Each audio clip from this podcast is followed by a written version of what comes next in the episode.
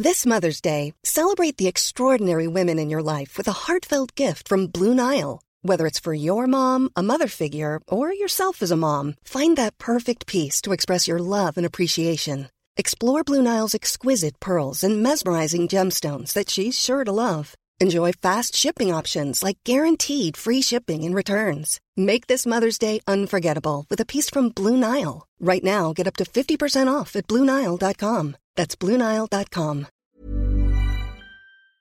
Et quatre qui partent d'un coup. Bonjour, bienvenue sur CNews. C'est le début de la belle équipe. On entame le débat juste après le JT signé Olivier de Kerenfleck. Bonjour Olivier. Bonjour ma chère Nelly, bonjour à tous. Et on va démarrer avec la grève à la SNCF qui perturbe les départs en vacances. Je vous le rappelle, les cheminots réclament une hausse de salaire alors que l'inflation s'envole. Seulement 3 TGV sur 5 sur certaines lignes aujourd'hui. Le trafic est donc très ralenti et c'est la galère pour les usagers. Voyez ces réactions recueillies ce matin à la gare de Bordeaux-Saint-Jean. On arrive à Toulouse, mais on a vu qu'il n'y avait plus de métro. Après, on a reçu quand même un mail euh, la veille pour dire que notre train était maintenu. Ils annoncent 10 minutes de retard. Si ce n'est que 10 minutes, ça va, mais on n'est pas encore à l'abri de prendre vraiment notre train avec euh, que 10 minutes de retard. Parce que là, je vois que le quai, il n'est pas affiché, ça pue quand même. Euh, non, c'était un intercité qui faisait Nantes-Bordeaux. Il a été annulé. Donc j'ai pris 7h32 à Châtelaillon au lieu de prendre 10h05 à Rochefort. Là, je pense pouvoir capter le Bordeaux-Nîmes de 12h28. Mais par contre, le Nîmes-Avignon, je n'ai rien vu de toute la journée comme TER pour rejoindre Avignon depuis Nîmes. Et puis j'ai pas été prévenue pour tous les trains, donc ça c'est dommage en fait. Surtout qu'on donne nos coordonnées et par mail et par téléphone. Des policiers, une nouvelle fois agressés à Paris. C'était Gare de Lyon. L'agresseur a été déféré hier soir au tribunal judiciaire de Paris. Connu des autorités, il s'en était pris à des gardiens de la paix en mai dernier. Les précisions de Sandra Buisson. Cet homme était en train de mendier dans la gare de Lyon ce lundi quand les policiers se sont portés à sa hauteur pour lui demander de quitter les lieux, mais il s'est rapidement montré euh, menaçant avant de porter des coups sur les agents. Un coup de poing d'abord, deux tentatives d'étranglement, plusieurs autres coups, le tout pendant que les policiers essayaient de le maîtriser pour pouvoir l'interpeller. L'un des agents, à bout de force, selon le rapport d'intervention que nous avons pu consulter, a dû lui porter des coups dont certains ont, je cite, malencontreusement heurté sa tête. Au final, c'est l'aide d'un usager qui leur a permis de l'interpeller pour violence volontaire sur personne dépositaire de l'autorité publique et rébellion. On saura dans la journée ce qu'aura décidé la justice pour ces faits. Il faut savoir que cet individu a déjà écopé de six mois de prison avec sursis la semaine du 17 mai dernier. Jour-là, il avait menacé des gens avec un couteau dans la gare de l'Est avant de menacer les policiers venus pour le maîtriser. Cet homme est né au Nigeria en 1997 et avait sur lui une attestation de demandeur d'asile. Il avait alors crié deux fois aux policiers Shoot me, tirez-moi dessus. Et puis, euh, cette étude sur la situation de l'immigration en France, c'est la deuxième du genre, une enquête statistique trajectoire et origine.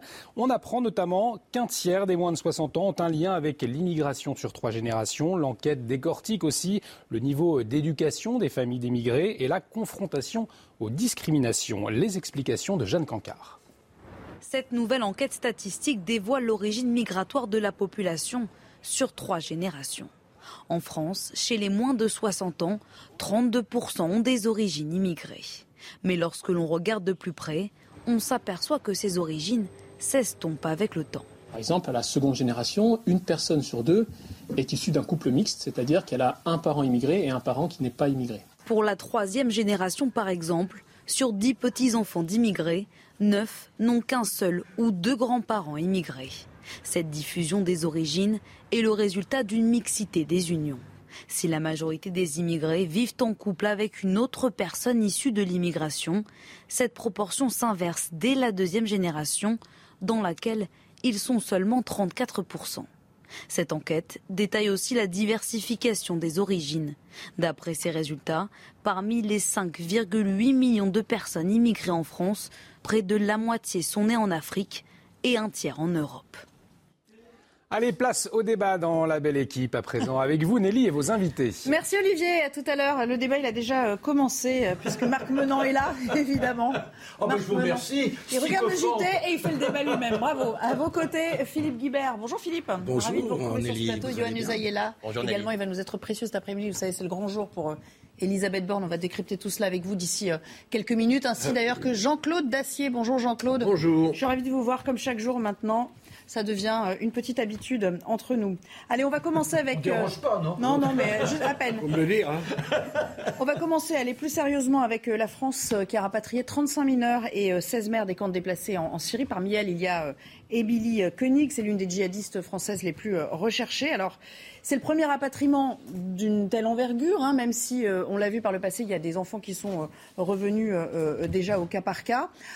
sur ces mineurs, sur ces 35 mineurs, fait intéressant, 7 d'entre eux sont des enfants isolés, donc il faudra évidemment trouver la manière de les éduquer adéquatement. Et puis surtout, ces femmes, ces 16 femmes, 8 ont été aussitôt placées en garde à vue, les autres ont été mises en examen. Regardez le tout résumé dans ce reportage. On veut rentrer dans nos pays.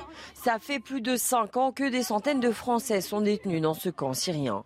51 sont arrivés sur le sol français hier, 35 mineurs et 16 mères âgées de 22 à 39 ans. À leur descente de l'avion, les Français ont directement été pris en charge par l'aide sociale à l'enfance et accueillis au Murau dans un complexe départemental des Yvelines. Seul, un mineur de 17 ans, lui, a été placé en garde à vue. Ces enfants vont d'abord subir un bilan euh, psychologique, un bilan euh, de santé, hein, tout simplement, pour savoir comment ils vont physiquement et mentalement. Et puis ensuite, eh bien, il y aura un long processus judiciaire pour savoir euh, quel est le sort de ces enfants. Ils pourront être remis à des proches, des familles d'accueil ou des centres spécialisés. Concernant le sort des 16 femmes rapatriées, 8 ont été placées en garde à vue avant d'être présentées à un juge antiterroriste. Sept autres femmes, elles, ont été mises en examen et incarcérées et une autre femme va l'être aujourd'hui. Parmi ces femmes, Émilie Koenig, partie en Syrie en 2012. Elle est soupçonnée d'avoir agi comme recruteuse, notamment pour l'État islamique. C'est euh, au, instructeur de définir quel a été le, rôle précis, si toutefois il y avait un rôle précis, de ces femmes euh, dans, au sein de, l'État islamique avant que euh, eh bien, ces magistrats prennent une décision de les renvoyer ou non devant un tribunal correctionnel ou devant une cour d'assises. La France a donc emboîté le pas à ses voisins européens qui ont choisi depuis plusieurs années de rapatrier leurs ressortissants, à l'image de l'Allemagne, la Suède ou la Belgique. Marc Menant, ces femmes qui sont évoquées dans le reportage euh, devront évidemment répondre de leurs actes devant la justice, et c'est bien normal, mais au-delà de ça, si on s'attache à l'après, euh, n'est-ce pas là une opportunité finalement de comprendre au passage le processus de radicalisation? C'est important aussi pour pouvoir anticiper la suite des choses. Alors déjà, est-ce qu'il est facile d'arriver à, analyser l'endoctrinement d'une personne. Et une fois qu'on a été dans cet endoctrinement, comment en sortir? Souvenez-vous de ce qui s'est passé au Vietnam avec des pilotes américains pris par euh, le Viet Cong et se retrouvant emprisonnés. Et à la fin, ils étaient dans une adhésion totale au combat enfin, de, contre les combattants, ou en adhésion avec les combattants, pardon, euh, contre, leur propre armée. Voilà. Et ils sont restés viscéralement dans ce revirement. Donc, euh, quand on a comme ça une sorte de rebondissement psychologique, est-ce qu'il est facile de pouvoir en sortir? Il est normal qu'elle passe devant la justice, mais là, à nouveau, elle se trouve en prison, donc ça nourrit obligatoirement, et j'insiste sur le que c'est normal, mais ça ne peut que nourrir ce qui avait déclenché chez elle une haine de notre pays. Ça sont les femmes pour les enfants. Moi, j'ai un gros doute sur euh, le retour des femmes. Sur les enfants, je crois que c'est indispensable. On ne peut pas laisser des gamins de 6 ans, même 15 ans, à tout jamais paumés, presque apatrides, simplement parce que leurs parents se sont comportés de façon odieuse. Mhm. Jean-Claude, euh, est-ce que vous êtes d'accord pour dire qu'une d'une certaine manière, il ne faut pas attendre euh, un, quelconque processus de, rédemption ou, ah, Il faut l'espérer. Ben, c'est ce qu'il nous dit, en fait, que l'emprisonnement va nourrir cette radicalisation. Pour les enfants, pour les enfants, j'ai eu du mal à me faire une opinion depuis hier soir qu'on parle de ce rapatriement et de ce, sujet. Et finalement, je me range, euh, je me suis rangé depuis euh, quelques heures à, l'avis de, de Marc. Les laisser, ces enfants, 3 ans, 5 ans, 6 ans, 15 ans, les laisser dans cet environnement, pas d'école, pas de métier, pratiquement pas de soins euh, de santé. C'est en faire, à coup sûr, de futurs militants djihadistes ou des gens, j'irais au mieux ou au pire, complètement perdus sur cette planète. En France, je ne dis pas qu'on a gagné d'avance, mais en France, si l'aide à l'enfance fait son boulot, il n'y a pas de raison qu'elle ne le fasse pas, bien suivi, bien pris en main, bien surveillé, je pense qu'on peut les sortir de l'enfer dans lequel ils sont nés. Pour les femmes, que la justice fasse son boulot, je suis évidemment beaucoup plus sévère, c'est différent. Mais pour les enfants, on était obligé de regarder quand même. Regardez l'avis de, de Mathieu Vallée qui, lui, à propos de ses enfants, euh, va un petit peu plus loin encore. Il n'est pas très optimiste. Il nous dit, à travers ce tweet, Mathieu Vallée, c'est un, commissaire qui intervient souvent d'ailleurs sur nos plateaux. Il dit euh, ce matin, 16 euh, femmes qui ont épousé l'idéologie ont atterri en France, il manque le mot France, avec leurs enfants endoctrinés malgré eux dès leur naissance. Et il conclut en disant qui sera responsable si ces bombes à retardement passent à l'acte? En gros, pour lui, ils sont irrécupérables. Alors on ne va pas les fusiller, enfin, c'est monstrueux. Ce sont des enfants. Mais bon, voilà, c'est son oui, non, mais enfin, il y a. Philippe Guibert. Euh, non, non, il parle, non, non, il parle des enfants, puisqu'il parle des enfants euh, depuis leur naissance, qui sont endoctrinés. Oh, je, pense crois que la doctrine, je crois que la doctrine du cas par cas. Il a parlé un peu vite, peut-être. Je crois que la doctrine du cas par cas qu'avait le gouvernement français, qu'il était, c'était un des derniers gouvernements européens à avoir cette doctrine, ne pouvait pas tenir éternellement. Euh, il y a un moment donné où un pays est responsable de ses ressortissants. Et je rejoins complètement votre point de vue sur le fait que de laisser les enfants là-bas, dans, dans la situation que tu as décrite, Jean-Claude, n'était pas, euh, n'était pas souhaitable. Alors maintenant, est-ce qu'on a les moyens d'accompagner ces enfants? Là, j'avoue que je ne sais pas. Je trouve que Mathieu Vallet est trop catégorique, euh, catégorique euh, et trop pessimiste. Ils sont 35, donc on peut espérer que le suivi puisse se faire à peu près adéquatement. Oui, oui, oui, oui. mais après, effectivement, on est dans un domaine où ce sont des enfants qui ont subi des traumatismes considérables, et donc euh, l'accompagnement de tels enfants n'est pas, pas tout évident. le sujet le dit, il y aura des hein. expertises psychologiques pour voir s'ils sont. Oui, mais une expertise psychologique. Quel sera le contexte familial aussi dans lequel ils pourront être euh, réintégrés Une expertise psychologique, elle est, elle est ponctuelle. Là, ce qui importe pour ces enfants, c'est de les accompagner dans la durée avant qu'ils deviennent adolescents. je vais juste euh, aller vers Johan et puis vous réagirez à nouveau, Marc. Euh, si on se place d'un point de vue un peu politique, le sujet le dit bien aussi à la fin, euh, la France devait le faire. Enfin, c'était nécessaire compte tenu du fait que nos voisins européens ont déjà procédé de la sorte?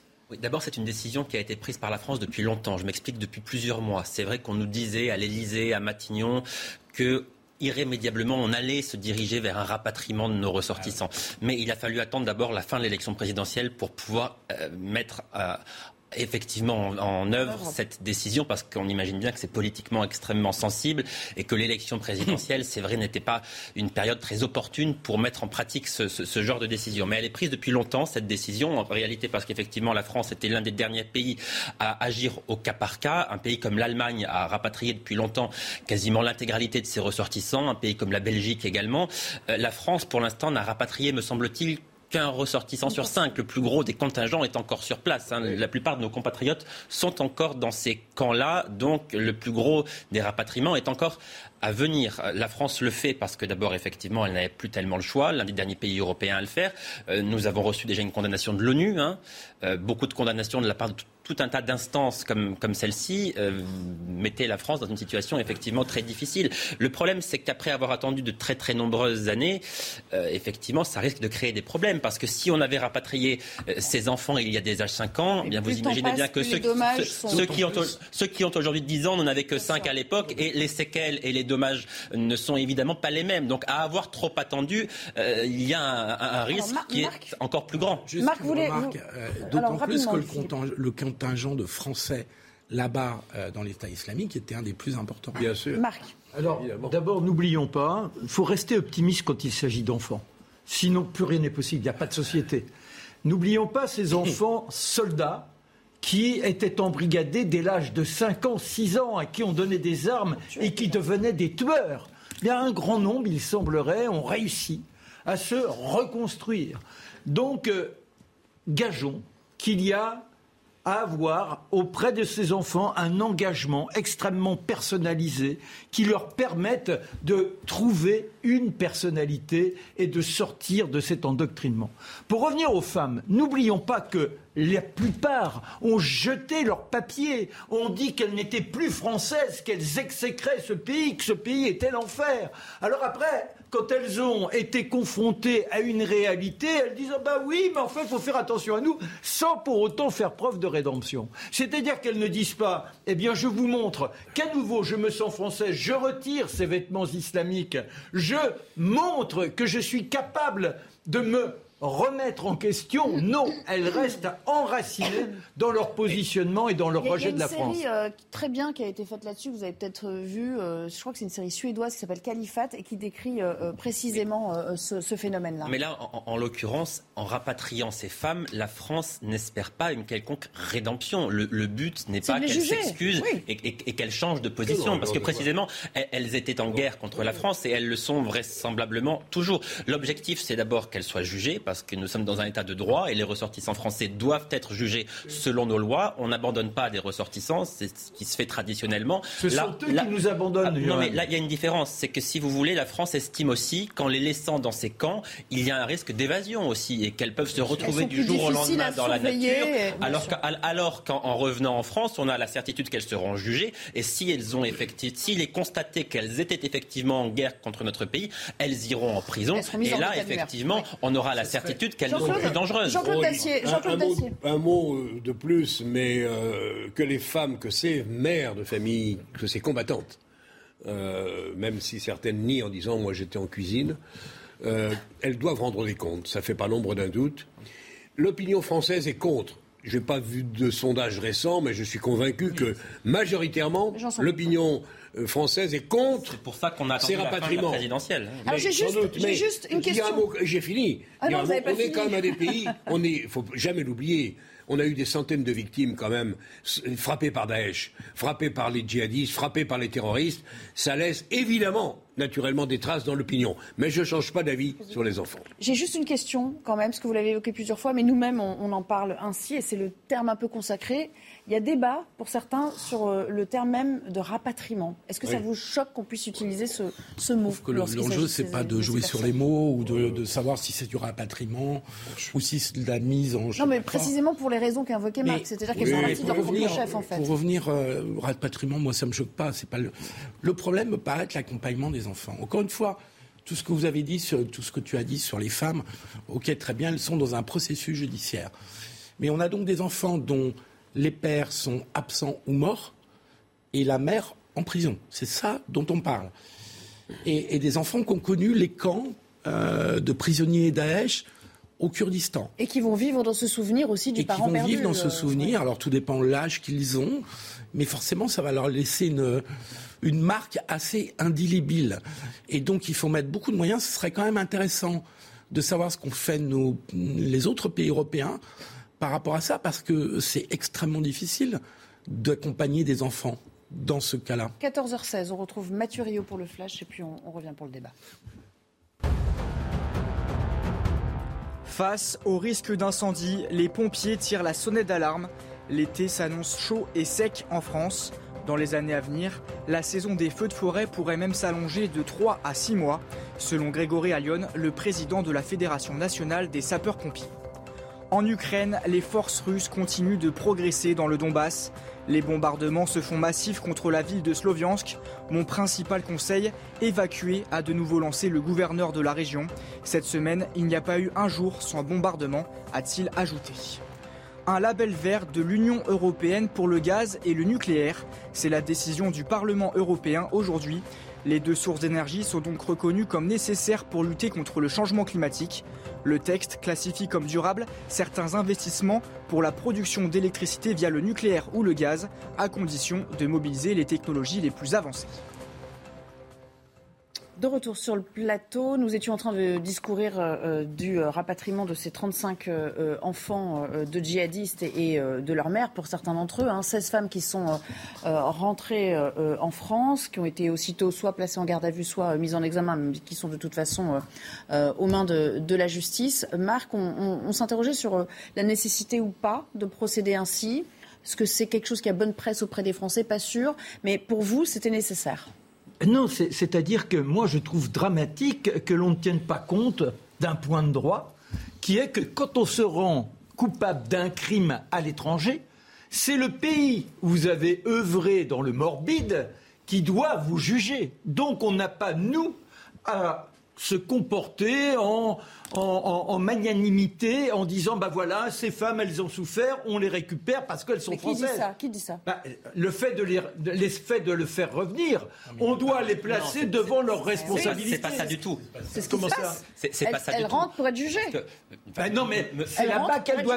Mais c'est là-bas qu'elle doit faire. Dans quel pays?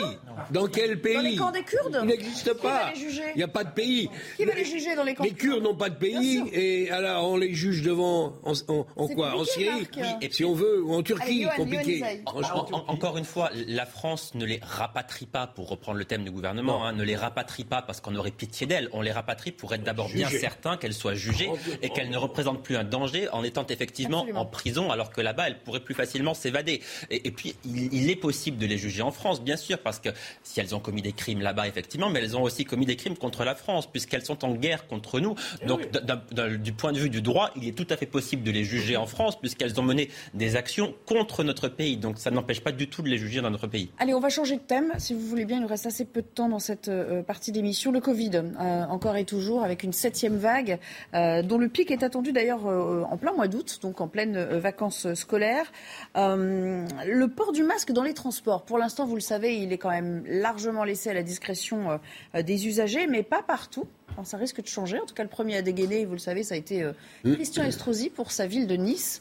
On va l'écouter sans l'expliquer.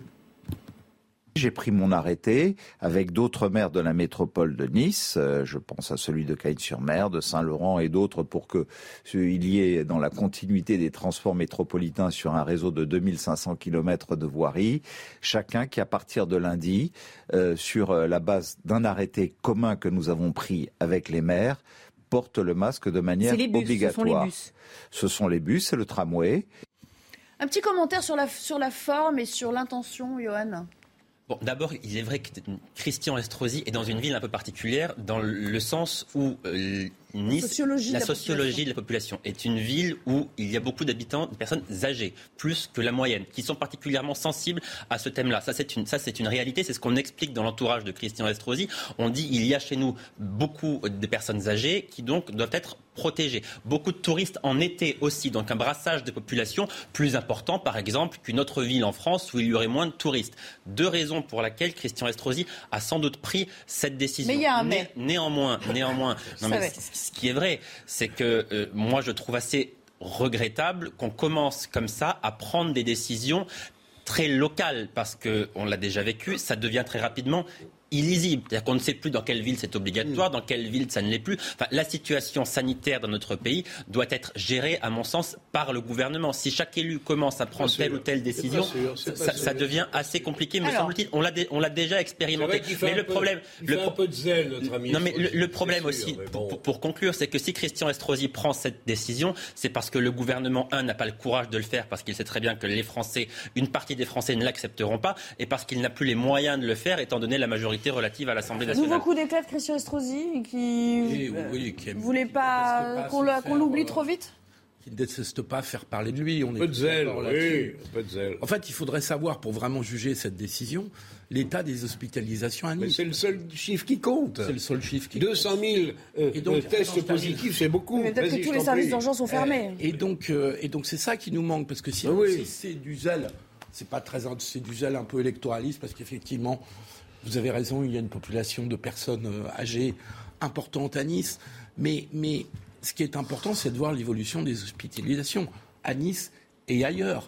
Après, pour le reste, bah, tout le monde a bien compris. Enfin, on peut espérer qu'au bout de deux ans et demi de pandémie, on est, tout le monde a compris que ça se transmettait par les aérosols et que donc dans des lieux clos où il y a beaucoup de monde, on doit, c'est plutôt, c'est pas idiot de mettre un masque. Hein. Voilà. Marc, Marc dites-nous tout le, tout le mal que vous pensez de. de, bah non, bah, sauf, sauf, que euh, jamais la moindre preuve scientifique a été montrée que le masque était efficace. Le vaccin. Non, non, non, non, non. Bah, Et j'ai sorti un livre, je voulais le faire, vous l'avez pas lu.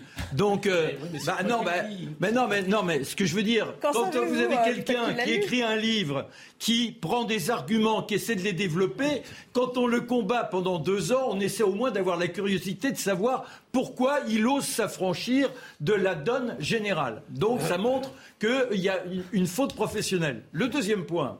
Le, deux- le deuxième point, le loin. deuxième point, Ok. le masque, donc, aucune étude n'a montré ça. Par ailleurs, les vaccins, on nous disait, il n'y aura pas il n'y aura plus de contagion, les cas euh, euh, diminueront, etc., etc. Et on fait de cas, on fait de cas une maladie. Un cas, c'est être porteur d'un élément sans développer quoi que ce soit. Donc on est dans une hérésie complète. Et si l'on va dans ce sens-là, on passera nos vies à être enfermés. C'est dramatique pour la démocratie. Je sais que vous allez vous énerver encore une fois contre moi, mais les scientifiques ont aussi dit que le vaccin atténuait quand Non, même les non, formes. Mais Non, si, mais mais, non, si. ça, vous Non, non, argument. non. Écoute, on va pas reprendre la polémique. Mais si, il faut reprendre la polémique. Mais non, c'est mais si, mais non, c'est pas idiot. Oh. Mais non, ben, c'est extraordinaire. Qu'est-ce qui vous Bon, permet on de perd dire pas ça le masque et on ne se fait pas Non. non plus vacciner. Non. Donc on non. fait rien et on laisse Et les gens mourir à l'hôpital. Mais ils ne meurent pas à l'hôpital. Ah bah non. si, quand même. Non. Donc, Des non. millions même. Donc pas de quatrième dose pour les, pour les seniors. C'est Non. Absolument pas. C'est surréaliste C'est comme surréaliste. débat. Non, mais vous le connaissez, vous Non, connaissez mais déjà c'est son avis. extraordinaire. euh. C'est Bah, c'est extraordinaire. toi qui étais Qu'est-ce qui enfin. Mais moi, j'ai fait un travail de 10 ans. Oui, je produis des éléments et vous ne cherchez même pas à savoir quels sont ces éléments. Donc vous ne faites que les perroquets des scientifiques qui œuvrent dans les médias et pas des autres. Car n'oubliez pas qu'il n'y a pas une unanimité des scientifiques. Une quasi-unanimité. Concernant, concernant le vaccin, Non. il y a une quasi-unanimité. Non, non. On Non. va écouter Philippe Guibert pour la, la conclusion de cette première partie. Il y a une quasi-unanimité des scientifiques pour dire que le masque à l'extérieur ne sert à rien, on l'a tous compris, mais que dans des lieux clos, de porter un masque, ça Mais là, il vous diminue parle de le vaccin, risque. il est passé à autre chose déjà. Il est Sur le vaccin, dans la- la diminution des formes graves, elle est constatée partout. Elle est évidente. Enfin voilà. Donc voilà, donc. Mais c'est vrai que ça ne te met pas à l'abri d'avoir un petit Voilà, Covid. ça ne met mais qui n'est pas dangereux, c'est une petite grippe un petit rhume. Il y a une Bon, atténuation des formes. Franchement, il y a une on pas nier ça. Allez, on va s'interrompre. C'est- Johan, vous avez envie de conclure euh, Non, enfin de conclure, juste pour dire que moi je trouve un peu aberrant, pardon Marc, hein, mais un, peu aberrant qu'on ait encore ce, ce- ce débat-là deux ans après le début de la crise, alors que sincèrement c'est- réglé, il n'y a plus de débat. Il n'y a, la- la- la- plus de débat. il plus Voilà. faut, il faut se faire vacciner si on est à risque. et évidemment, le seul chiffre voilà. à regarder, 200 000, c'est spectaculaire. Enfin, c'est- plus voir. C'est l'hospitalisation, on a bien compris. Mais Voilà. s'il faut regarder, c'est Pour l'instant, la effectivement le jauge- nombre de cas graves. la jauge est sous de contrôle. gens qui sont sur. Allez, on s'interrompt. On s'interrompt. Il est artificielle. 14h25. Vous en doutez, on va revenir euh, d'ici quelques minutes pour parler politique parce que dans un- à peine un peu plus d'une demi-heure, euh, Elisabeth Borne sera devant les, députés pour commencer, pour prononcer son discours de politique générale, discours très attendu, discours fleuve. Sans doute, on nous parle d'une heure d'ores et déjà. Et Johan nous dira ce qu'il comporte. À tout à l'heure.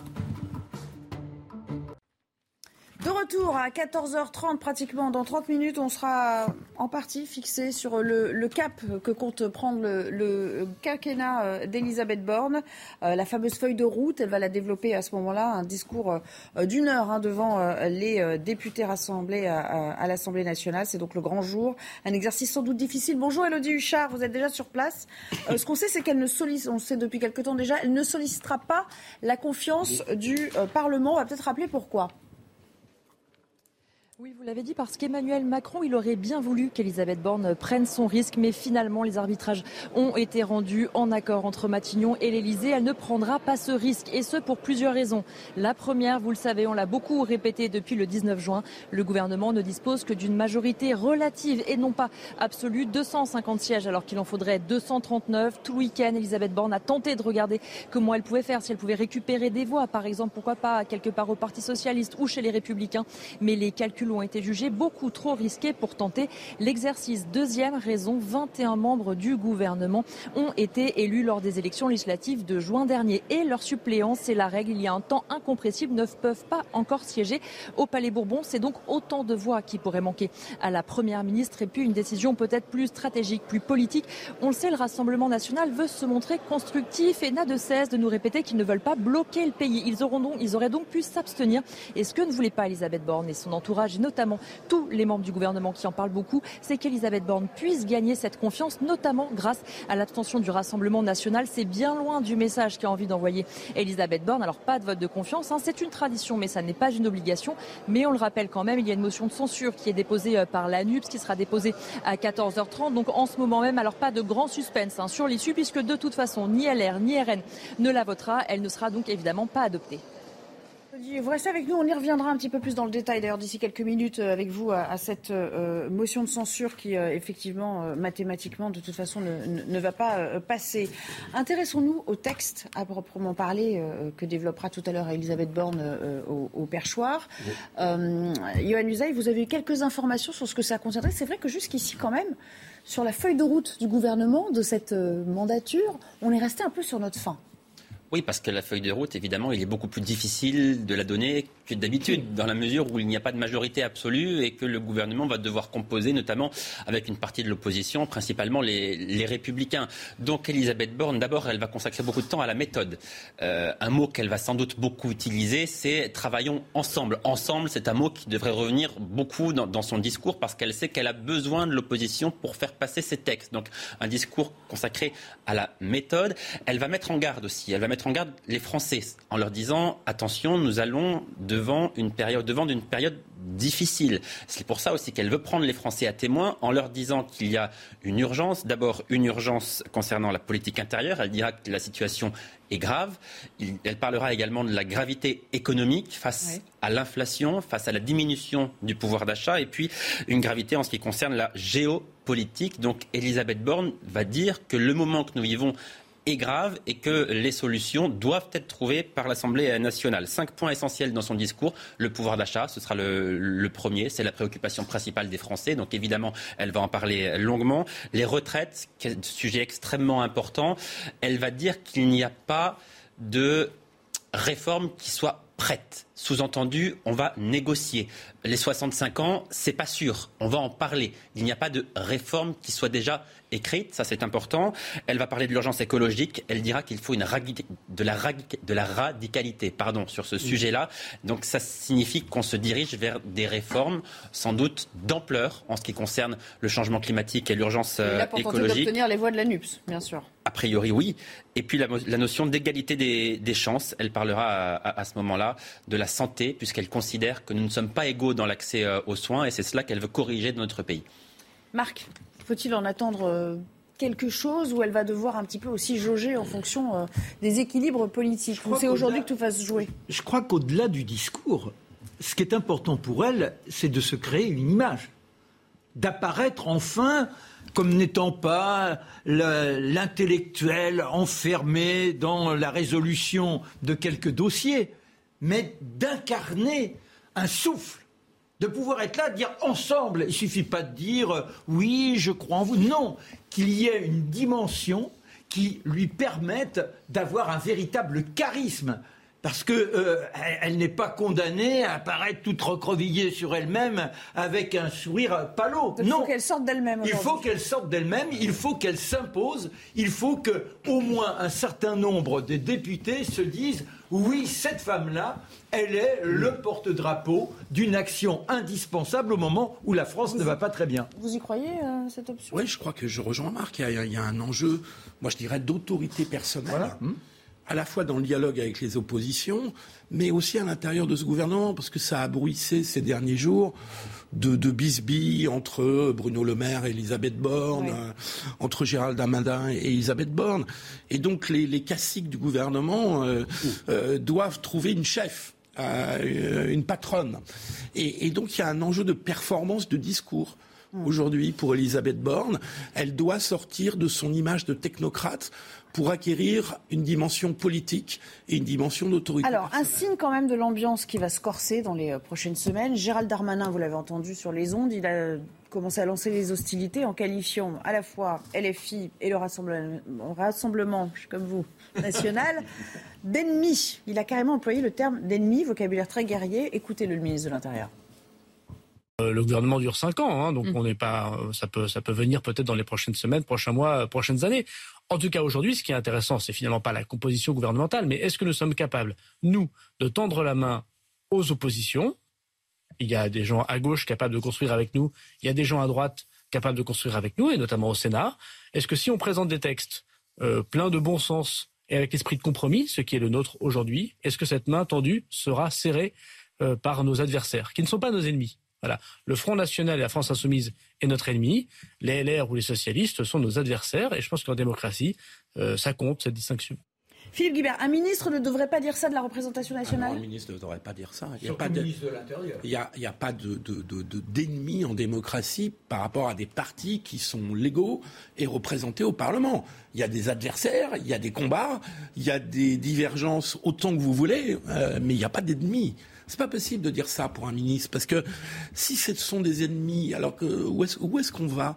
D'entretenir comme ça un climat de guerre civile plus ou moins tiède, je trouve que c'est complètement idiot et c'est surtout extrêmement regrettable pour le pays. Ça donne une idée quand même de la teneur des débats euh, à venir parce qu'on imagine que dans les rangs de la NUPS aussi on ne va pas mâcher euh, ces mots. Ah bah, Regardez bien les, sûr les réactions que ça a suscité par ceux qui ont été directement euh, attaqués par Gérald Darmanin. Marine Le Pen, on va commencer avec euh, Marine Le Pen qui dit euh, euh, pour lui, les députés du Rassemblement national sont des ennemis.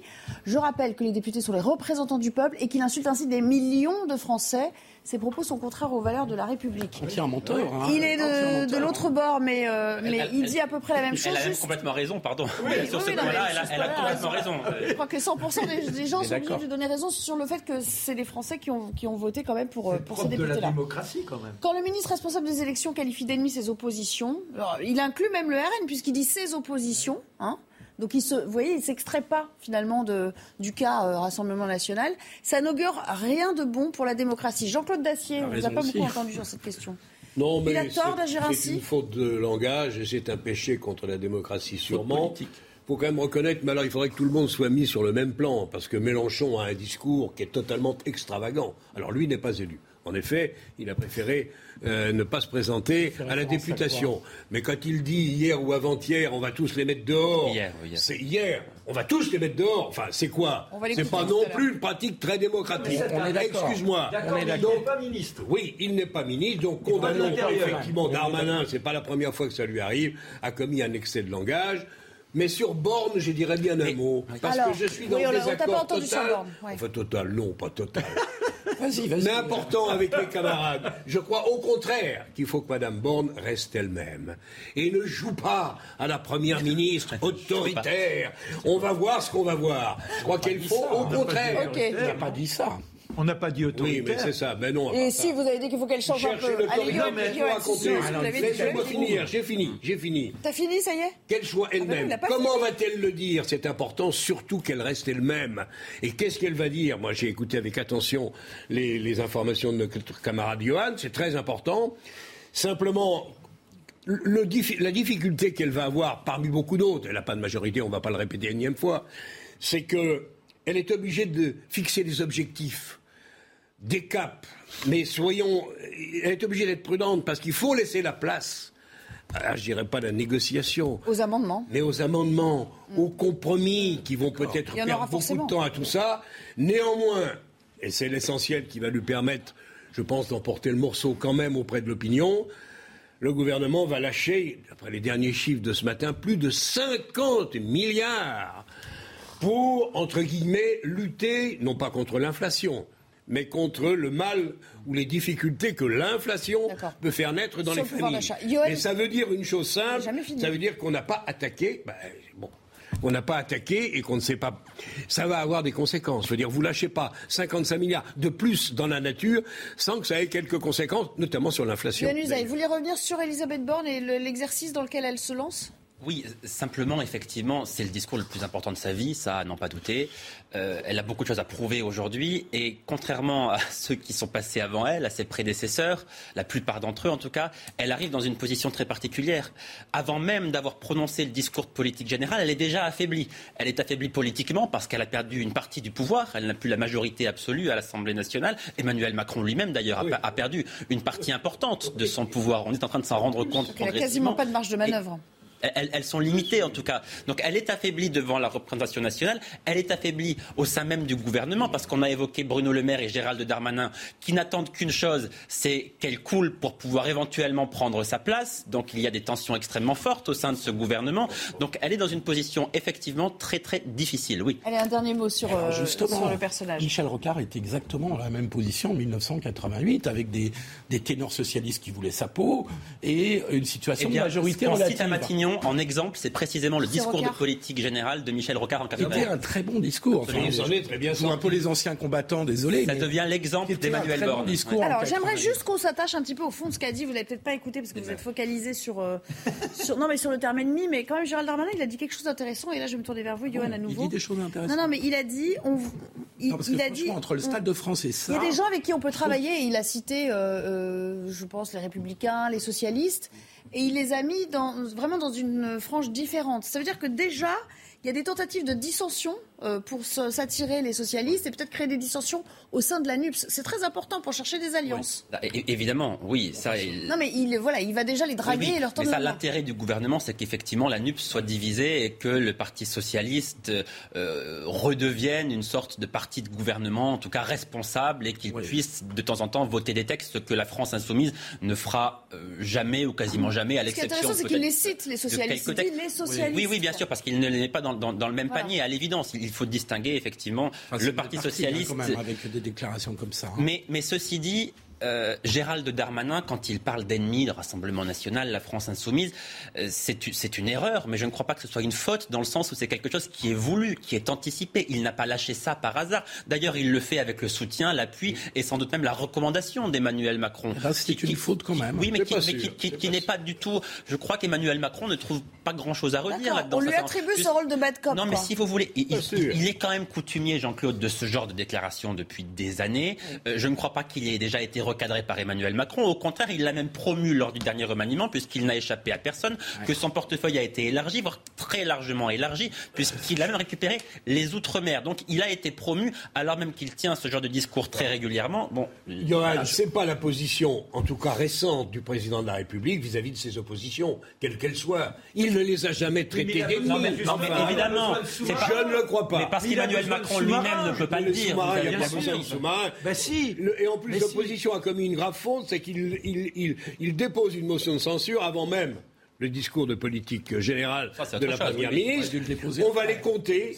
Il n'est même pas sûr qu'ils fassent le plein et ils vont faire la démonstration qu'ils sont minoritaires. Alors, je crois qu'ils se tirent une balle dans le pied. C'est pas impossible, Jean-Claude, mais je reviens sur le terme faute que j'ai utilisé tout à l'heure. On est entré dans un moment où il faudra de la discussion au Parlement. Oui. Et on ne peut pas séparer les ennemis de ceux qui ne sont pas les ennemis. Quand bien même il est évident qu'il y a plus de proximité entre les républicains et les macronistes qu'il n'y en a entre LFI et les macronistes, c'est évident.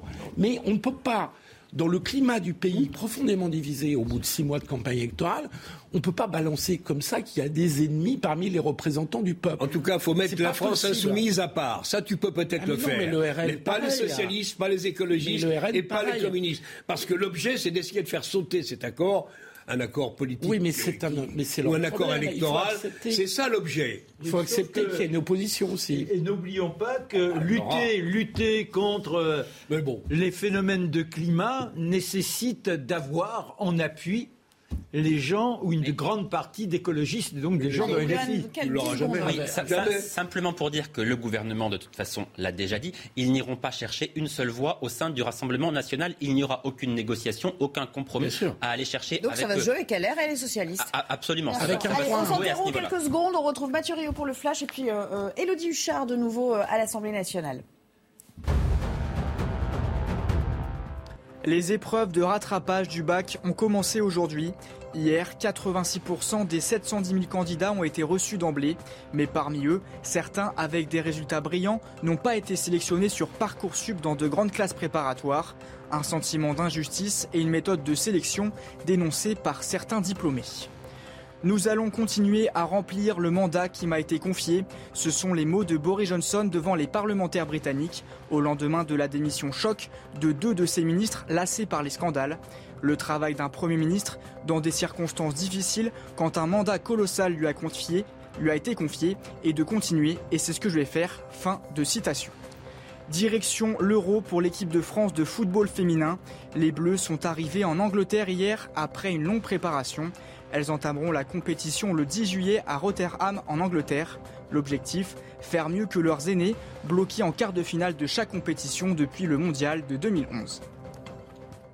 Merci beaucoup Mathieu Rio. Nous retournons à l'Assemblée nationale où euh, Élodie Huchard nous attend toujours. Rebonjour chère Élodie. On évoquait le discours euh, de politique générale d'Elisabeth Borne, suivi d'une motion de censure déposée par la NUPS à grand renfort de publicité. Ça fait des jours, des semaines presque qu'on en parle.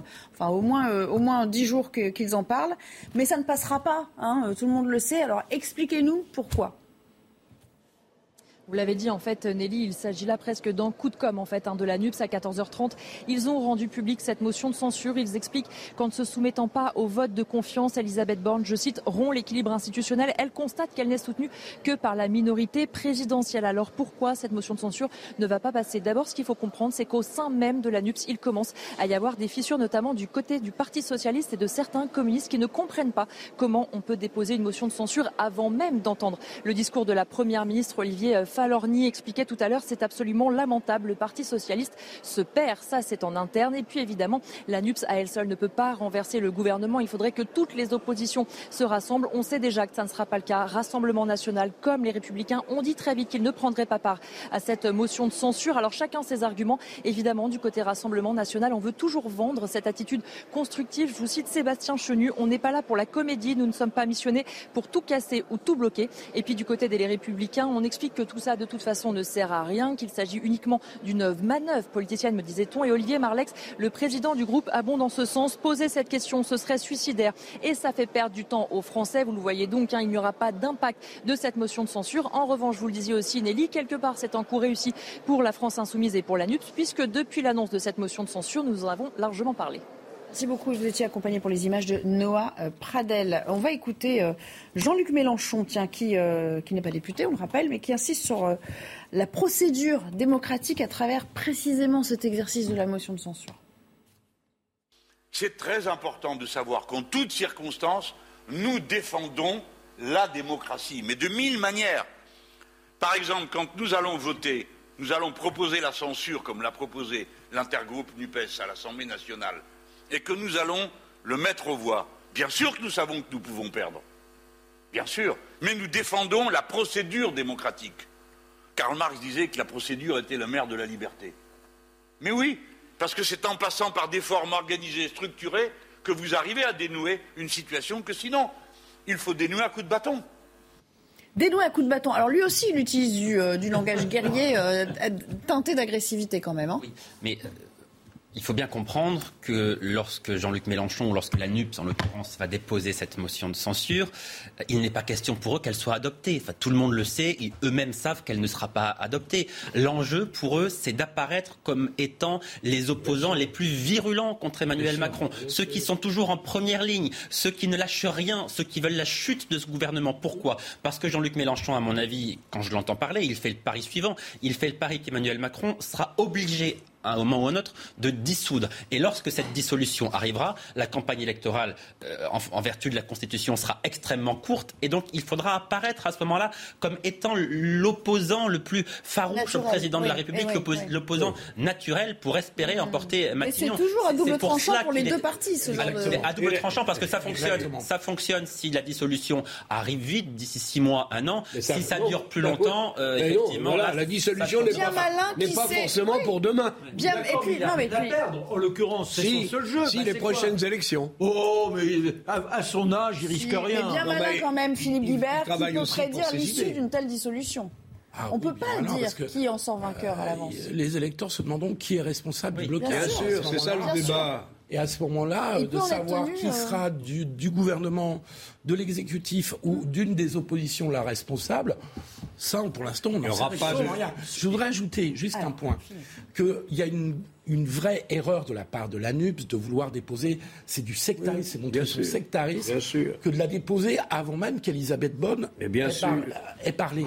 Il aurait fallu la déposer à la fin de son discours et en s'appuyant sur les arguments de son discours. Je suis tout à fait d'accord avec toi, tu as raison, évidemment. C'est juste du sectarisme. Donc là, en voulant s'opposer et être les meilleurs opposants, ils commettent une maladresse ou une. Mais non, c'est un vrai- une vraie stratégie. C'est une vraie stratégie. Eh, pas du tout, Bah, pas du tout. C'est une vraie cas, stratégie. c'est pas la Ils savent, bah, si je puis me permettre, ils savent que de toute façon, dans un premier temps, ils sont minoritaires, qu'il n'y a pas une adhésion du pays. Donc il faut aller dans un, dans un esprit catastrophiste pour qu'à un moment donné, oui, Faire si les choses explosent, il est celui qui représente un espoir. Donc lui, son intérêt et celui d'Alups, c'est d'aller jusqu'au bout dans la dégradation de la situation. Là où euh, Yohann Usaï, justement. va de attendez, non, non, mais pas tous en même temps. Là. À un moment, il faut que je puisse en placer une aussi. Merci.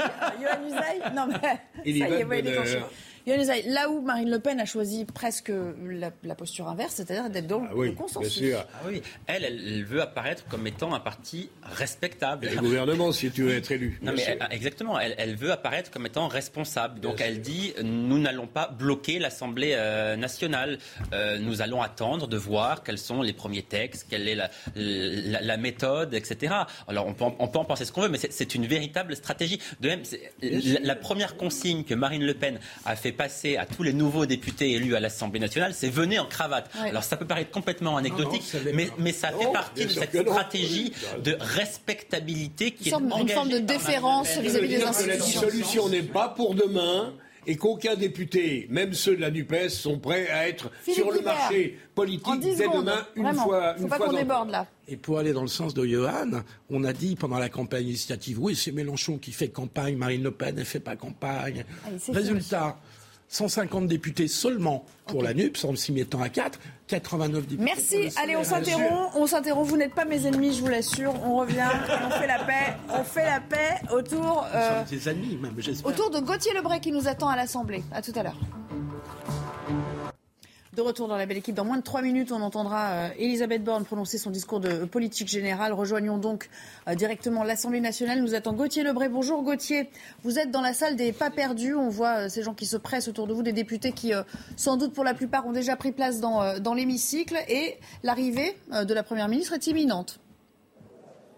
Oui, l'arrivée aussi de la présidente, de la nouvelle présidente de l'Assemblée euh, nationale. Elle va arriver euh, dans cette salle des pas perdus. Vous allez le voir sur les images de Florian Paume. Les gardes républicains euh, sont en place pour l'accueillir. Elle va entrer dans la salle des séances. Et d'ailleurs, il ne devrait y avoir aucun mot prononcé pendant qu'elle arrive. Nous devrons nous taire quand la présidente de l'Assemblée nationale arrive dans, dans cette salle des pas perdus. Et donc, pour aller présider cette première séance, ce discours de politique générale d'Elisabeth Borne, on va aussi vous emmener avec Florian Paume dans la salle des quatre colonnes. On va essayer de se glisser puisqu'il y a énormément de monde, énormément euh, de journalistes. Vous vous en doutez, c'est une euh, journée euh, très importante. Alors, la salle des quatre colonnes, il faut le dire aux téléspectateurs, c'est là où se rencontrent députés et journalistes. C'est là que vont réagir évidemment les députés au discours eh bien, d'Elisabeth Borne, qui va donc commencer dans les toutes prochaines minutes. Une heure de discours d'Elisabeth Borne, puis ça sera au tour eh bien, des, des oppositions de réagir. D'abord des chefs de groupe, d'abord d'Aurore Berger pour la majorité, puis évidemment Marine Le Pen pour l'opposition, Mathilde Panot aussi pour la France Insoumise. Tout ça va durer deux heures et puis le gouvernement pourra à nouveau répondre. Donc on va eh euh, terminer cette séance, vous vous en doutez, en fin d'après-midi, vraiment au début même de la soirée. Merci beaucoup Gauthier de nous faire vivre euh, tout cela. On, va regarder peut-être euh, l'image de la garde républicaine pour suivre l'arrivée en direct dans l'hémicycle d'Elisabeth Borne. Un mot peut-être avec vous Johan sur le discours de la méthode d'Elisabeth Borne cet après-midi. Oui, la méthode, effectivement, elle va beaucoup en parler parce qu'encore une fois, on l'a répété, mais il s'agit pour elle d'emprunter une méthode différente de celle de ses prédécesseurs qui, eux, avaient une majorité absolue. Là, ça n'est plus le cas. La méthode du compromis. Travaillons ensemble, le compromis. On va beaucoup entendre ça, sans doute, dans la bouche d'Elisabeth Borne. Le compromis. Comment est-ce qu'on travaille avec l'opposition, principalement avec les républicains? Comment est-ce qu'on co-construit des textes? On a déjà une idée de ce qu'elle veut faire, puisqu'il y a déjà des textes en préparation. Le texte, le projet de loi sur le pouvoir d'achat, il est demain en Conseil des ministres. Où a eu lieu la concertation À quel moment a eu lieu la concertation pour préparer ce texte Il y en a Mais il n'y en a pas eu. Les républicains n'ont pas été concertés dans le travail préparatoire de ce texte. Alors donc, ça, donc ça donne quand même une indication sur ce que veut faire Elisabeth Borne. Elle ne veut pas co-construire en amont les textes, elle veut du débat au sein de l'hémicycle. Donc ça réduit quand même considérablement le champ opérationnel de l'opposition. Parce que ça n'est pas la même chose de co-construire un texte en amont avant qu'il soit déposé à l'Assemblée. Dans l'hémicycle, vous avez des marges de manœuvre beaucoup plus restreintes. La Constitution, On voit par arriver exemple. euh, Yael Braun-Pivet qui entre euh, dans euh, l'hémicycle. Voilà la nouvelle présidente Voilà, de l'Assemblée qui va regagner le perchoir donc d'ici une quinzaine de secondes, puisque Et maintenant qui- c'est extrêmement court, qui va arriver devant les députés en déclarant ouverte la séance, nous dire que la séance appelle le discours de politique générale d'Elisabeth Borne, qui dans une minute va pouvoir effectivement prendre, euh, prendre la parole pour parler principalement, je vous le disais, donc de cette méthode. Donc on, on- on attend qu'elle dresse les contours, même si je vous le disais, on les a déjà un peu devinés. Alors, allons-y dans l'hémicycle, on va l'écouter. des articles 29 et 30 de la Constitution, je déclare ouverte la session extraordinaire convoquée par le président de la République par décret du 28 juin 2022. L'ordre du jour appelle la déclaration du gouvernement suivie d'un débat en application de l'article 50-1 de la Constitution. La parole est à Madame la Première ministre.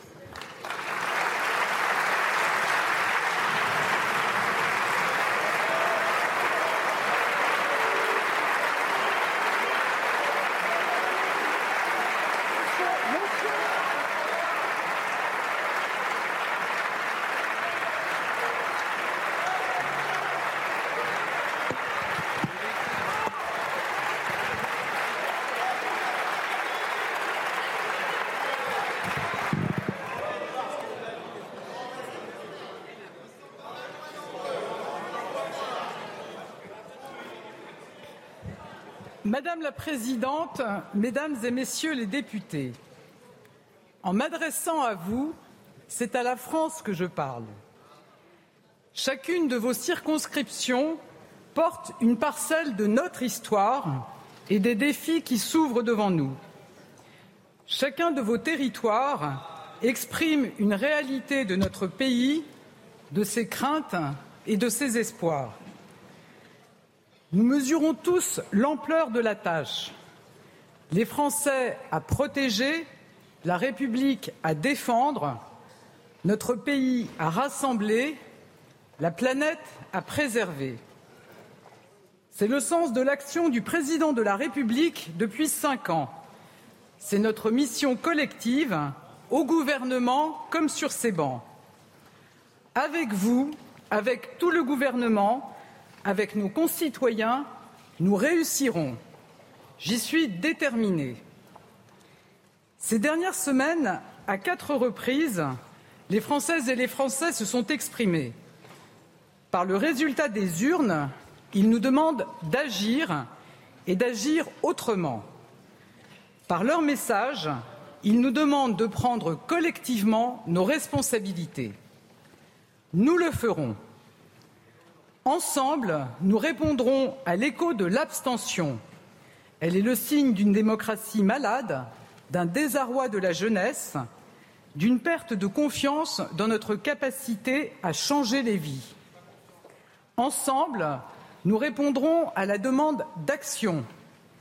C'est celle qui s'exprime le plus fortement dans le vote des Français. Nous ne pouvons pas décevoir. Ensemble, nous répondrons à l'exigence de responsabilité. Les Français ont élu une Assemblée sans majorité absolue. Ils nous invitent à des pratiques nouvelles, à un dialogue soutenu, à la recherche active de compromis. Le contexte nous oblige. La guerre en Ukraine, aux portes de l'Europe, nous rappelle combien la paix est fragile. Les prix de l'énergie augmentent et nous devons continuer à protéger les Français. L'épidémie est toujours là et notre vigilance doit rester totale. L'urgence écologique se fait chaque seconde plus pressante et nous avons un devoir d'action. L'insécurité inquiète nos concitoyens et brise encore des vies et des destins. Nous devons le dire aussi, dans les dernières semaines, du fait de la guerre qui dure, notre situation économique s'est assombrie. Nos perspectives de croissance se dégradent, les taux d'intérêt augmentent, Quant à nos finances publiques, elles doivent reprendre le chemin de l'équilibre. Face à de tels défis, le désordre et l'instabilité ne sont pas des options. Nous ne sommes peut-être pas d'accord sur toutes les solutions, mais nous avons toutes et tous conscience de l'urgence et de la nécessité d'agir. Les Français nous demandent de nous parler plus, de nous parler mieux et de construire ensemble. Nous répondrons.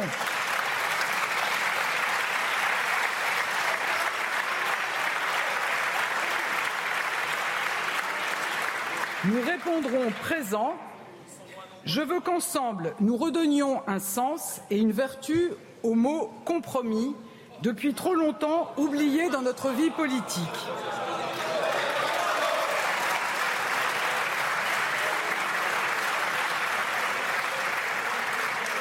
Le compromis, ce n'est pas se compromettre, c'est accepter chacun de faire un pas vers l'autre.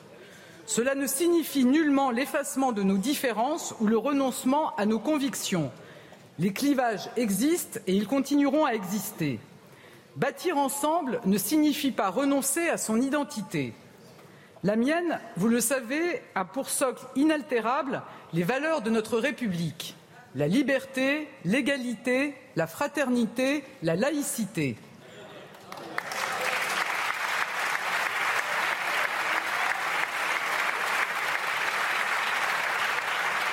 Mon identité, c'est une France plus forte dans une Europe plus indépendante.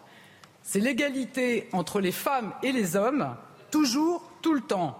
C'est le respect de la laïcité, sans accommodement ni compromission c'est le refus d'opposer les uns aux autres et de désigner des boucs émissaires. C'est le courage de dire la vérité aux Français.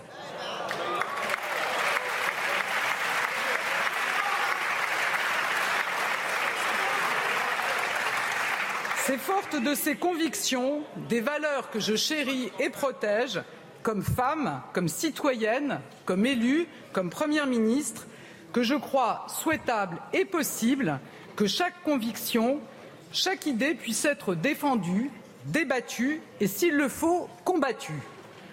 Trop longtemps, notre vie politique n'a été faite que de blocs qui s'affrontent.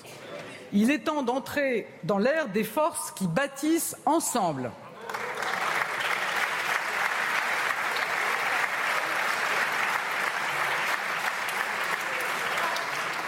Une majorité relative n'est pas et ne sera pas le synonyme d'une action relative. Elle n'est pas, et ne sera pas le signe de l'impuissance. Rappelons-nous qu'en 1958, les gaullistes, les gaullistes ne sont pas majoritaires à l'Assemblée nationale quand la Ve République connaît ses premières heures et crée les CHU et l'assurance chômage.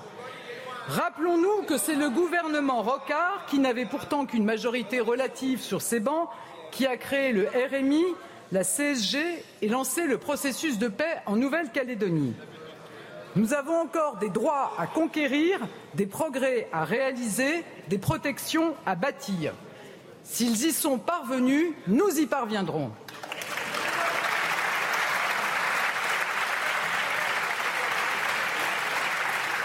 Ces dernières semaines, le président de la République, garant de nos, institutions et moi-même avons consulté, écouté. Nous avons proposé plusieurs manières de faire pour l'urgence comme pour les années à venir. Le résultat de nos échanges est clair. Une nouvelle page de notre histoire politique et parlementaire commence, celle des majorités de projets. Avec mon gouvernement, j'en serai l'infatigable bâtisseuse. Je sais combien nous sommes attendus et je ne suis pas femme à me dérober ni devant les défis ni devant les débats.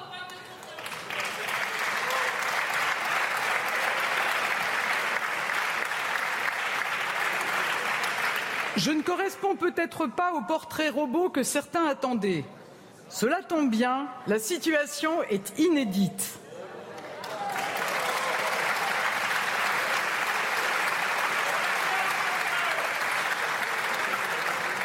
Je n'ai pas le complexe de la femme providentielle.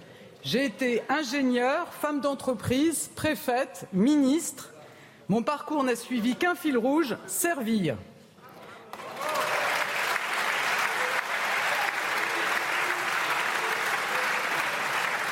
Je ne suis pas une femme de grandes phrases et de petits mots.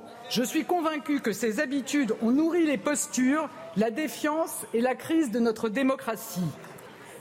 Pour ma part, je crois en trois choses l'écoute, l'action et les résultats. Je n'ai qu'une boussole qui je n'ai qu'une boussole qui sera celle de mon gouvernement bâtir pour notre pays. Alors mon gouvernement ne sera jamais celui des clivages factices et des idées toutes faites, car je crois fermement au dépassement entamé il y a cinq ans par le président de la République.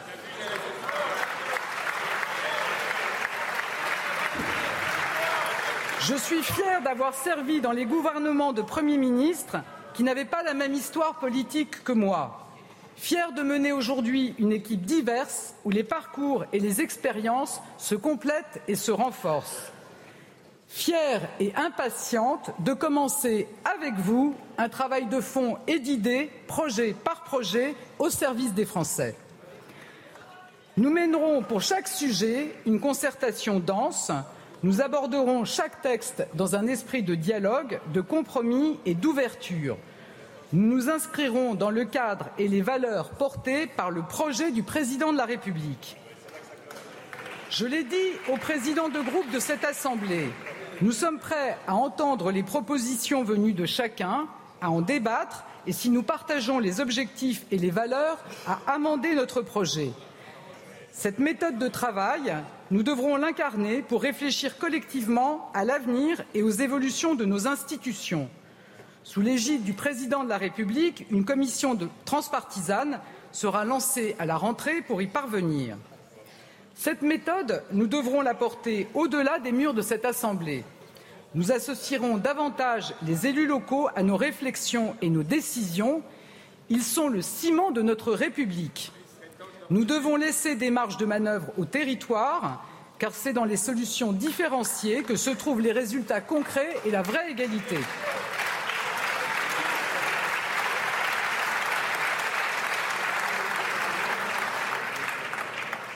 Je ne crois pas que notre école ou notre santé connaissent les mêmes défis dans le centre de Paris, dans les quartiers de Cayenne ou dans un village au bord de la Vire. Nous consulterons plus encore les corps intermédiaires, les forces vives de notre pays, les Françaises et les Français dans chaque territoire. Plus que jamais, nous mènerons chaque réforme en lien étroit avec les organisations syndicales et patronales. Nous avons besoin d'elles et elles savent qu'elles trouveront en moi une, interlocutrice franche, constructive et déterminée.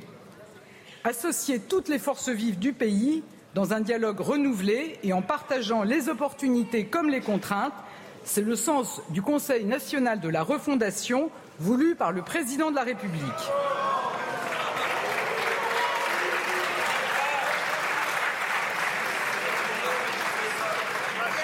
Les Français nous attendent. Ils n'accepteront ni immobilisme, ni obstruction, ni invective.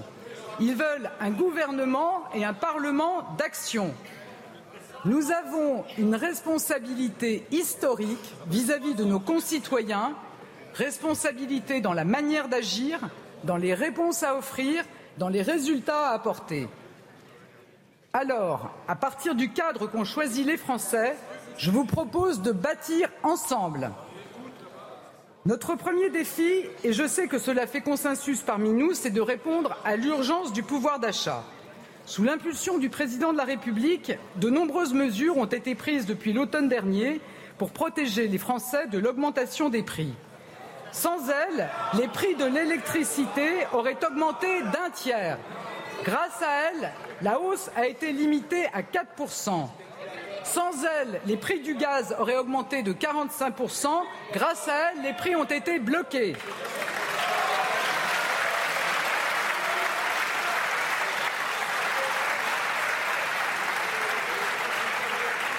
Sans elle, un plein de, de 60 litres coûterait 11 euros de plus.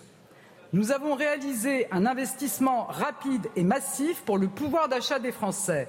Grâce à lui, notre inflation est la plus faible de la zone euro. Nous avons protégé les Français et nous allons continuer car beaucoup de nos concitoyens restent à la merci de chaque hausse de prix. Dès demain, mon gouvernement présentera en Conseil des ministres des textes d'urgence. Face à l'inflation, ils comporteront des mesures concrètes, rapides et efficaces. Nous vous proposerons de prolonger le bouclier tarifaire sur les prix du gaz et de l'électricité, d'augmenter les revenus du travail et de mieux partager la valeur en baissant les charges sur les indépendants et en triplant le plafond de la prime de pouvoir d'achat, de revaloriser les retraites et les prestations sociales, notamment les allocations familiales, la prime d'activité, les APL, l'allocation adulte handicapé, de revaloriser les bourses sur critères sociaux, d'aider les travailleurs pour lesquels la voiture est une nécessité.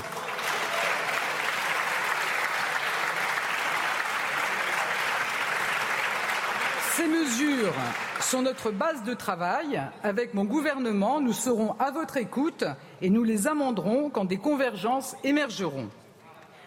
Au-delà de l'urgence, pour la plupart des Français, le logement est la première dépense. Nous voulons qu'il soit abordable pour chacun. Nous avons décidé d'un plafonnement de la hausse des loyers et nous proposerons de nouvelles solutions pour que le logement soit accessible partout en ouvrant la caution publique aux classes moyennes, en construisant davantage de logements dans les zones en tension, en concluant un pacte de confiance avec les acteurs du logement social, en proposant aux collectivités un nouvel acte de décentralisation pour concentrer les moyens et les responsabilités à l'échelle des bassins de vie, tout en étant exigeants pour qu'elles permettent aux projets de sortir de terre. Le pouvoir d'achat, c'est aussi garantir à tous l'accès à une alimentation saine et de qualité. Nous définirons avec les professionnels, avec les associations, avec vous, les contours du chèque alimentation. Le pouvoir d'achat, c'est venir en aide aux plus vulnérables. Nous voulons que chacun perçoive les aides auxquelles il a droit. Avec la solidarité à la source, nous mettrons fin à l'injustice sociale du non-recours et nous lutterons plus efficacement contre la fraude.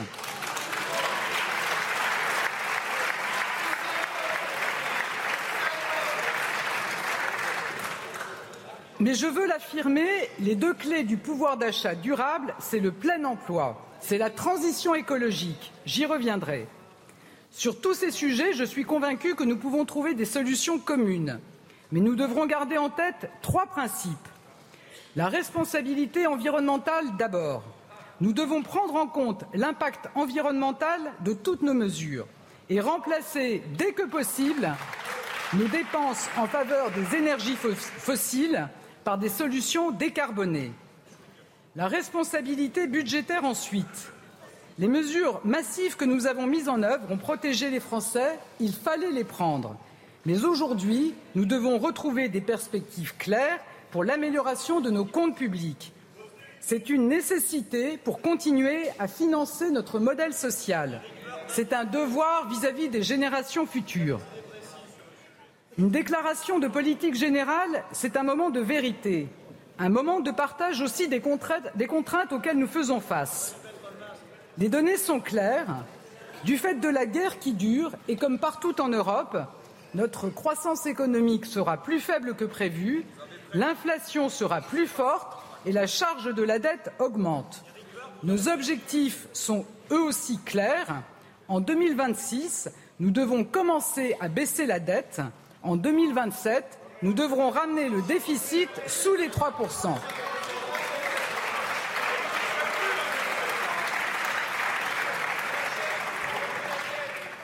Ces objectifs, nous les atteindrons en bâtissant les conditions d'une croissance forte et durable qui créera les emplois, en menant les réformes nécessaires, en prenant des mesures de bonne gestion et en accentuant la lutte contre les fraudes. L'équilibre de nos finances publiques est une question de souveraineté. Je sais que beaucoup y sont attachés sur ces bancs. Nous en avons parlé justement, Monsieur le Président Marlex. Enfin, notre troisième principe, c'est le respect ferme de l'engagement pris par le président de la République devant les Français. c'est le respect de l'engagement pris par le président de la République devant les Français. Pas de hausse S'il vous plaît, mes chers collègues. Nous devons cesser de, nous devons cesser de croire qu'à chaque défi, la solution est une taxe. Alors, pas de hausse d'impôts.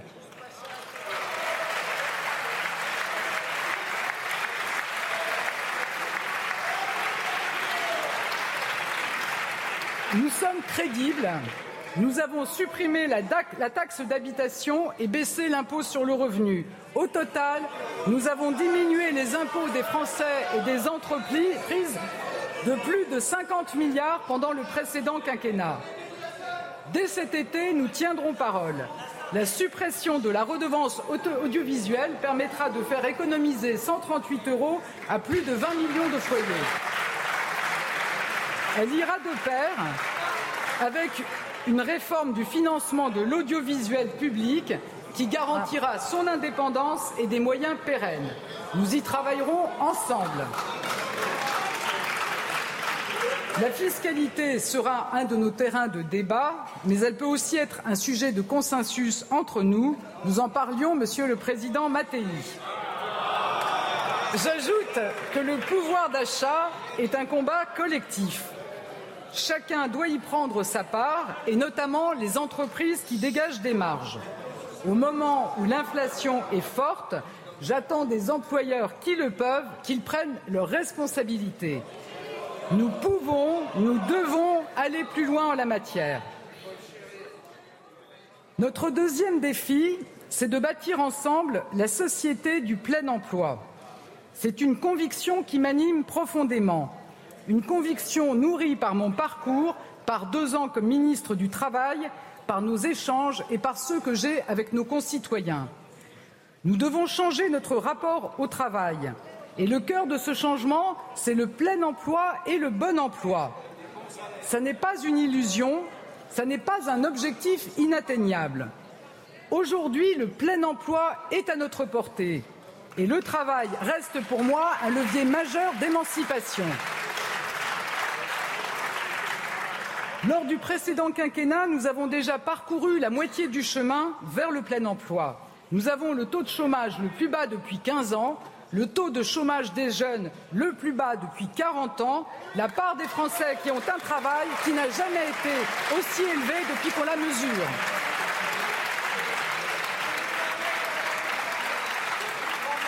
C'est le résultat des réformes de fond que nous avons menées pendant cinq ans nous avons déverrouillé l'apprentissage avec plus de 700 000 apprentis en 2021. Nous avons rendu le travail toujours plus incitatif avec la réforme de l'assurance chômage. Nous avons amélioré et intensifié la formation des demandeurs d'emploi en investissant 15 milliards d'euros dans la formation professionnelle. Nous avons mieux accompagné les jeunes grâce au plan Un jeune, une solution et au contrat d'engagement jeune.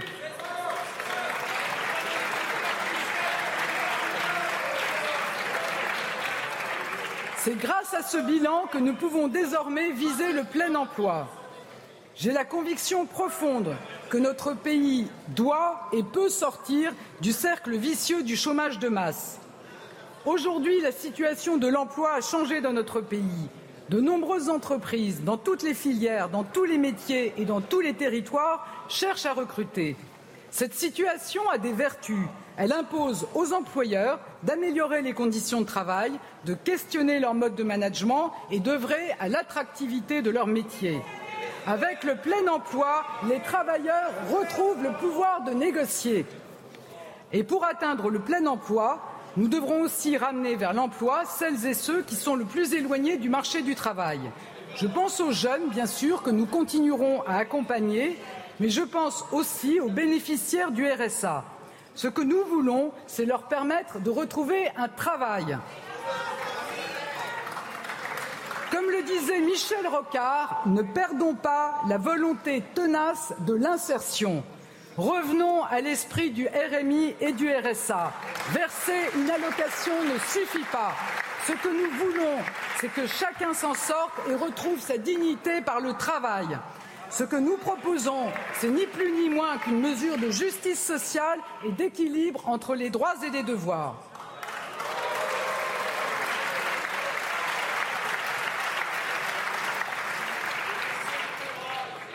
Le plein emploi, nous l'atteindrons aussi en accompagnant mieux les chômeurs. Aujourd'hui, notre organisation est trop complexe. Son efficacité en pâtit. Nous ne pouvons plus continuer à avoir d'un côté l'État qui accompagne les demandeurs d'emploi, de l'autre les régions qui s'occupent de leur formation et les départements en charge de l'insertion des bénéficiaires du RSA.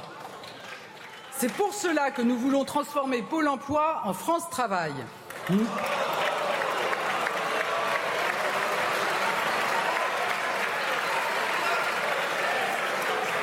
Nous joindre nos forces, travailler ensemble pour être plus efficaces dans l'accompagnement des chômeurs.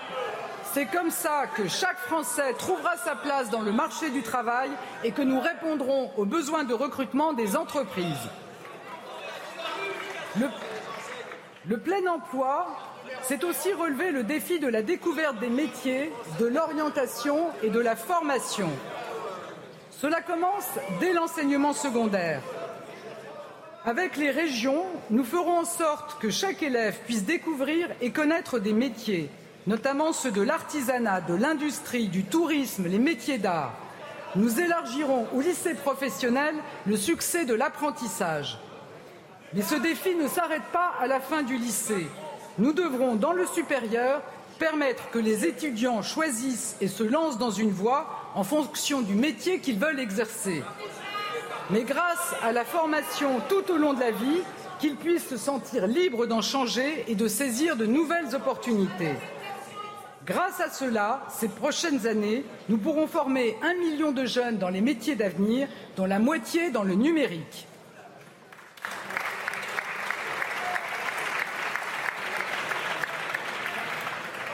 Enfin, c'est grâce au plein emploi que nous créerons de la richesse et que nous pourrons financer notre modèle social.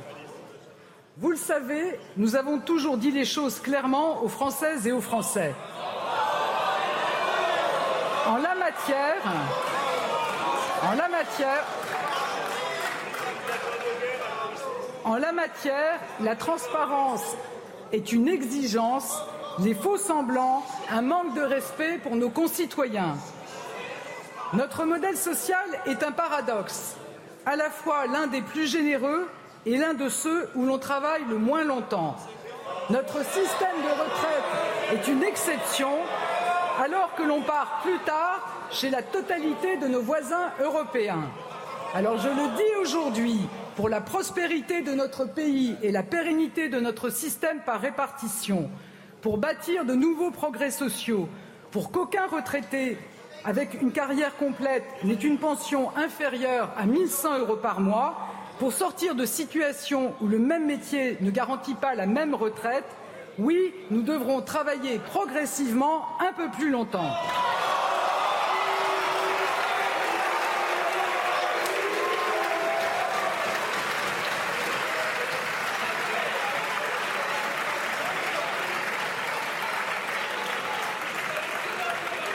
Notre pays a besoin d'une réforme de son système de retraite. Elle ne sera pas uniforme et devra prendre en compte les carrières longues et la pénibilité. Elle devra veiller au maintien dans l'emploi des seniors. Mon gouvernement l'amènera dans la concertation avec les partenaires.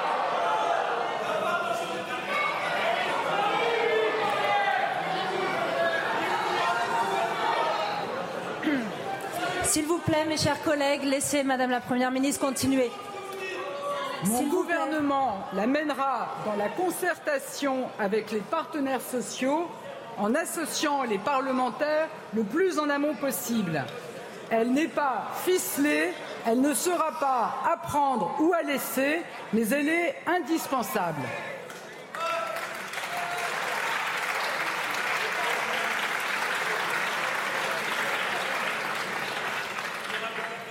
J'ajoute que je ne peux pas, que nous ne pouvons pas nous résoudre à la pénibilité de certains métiers.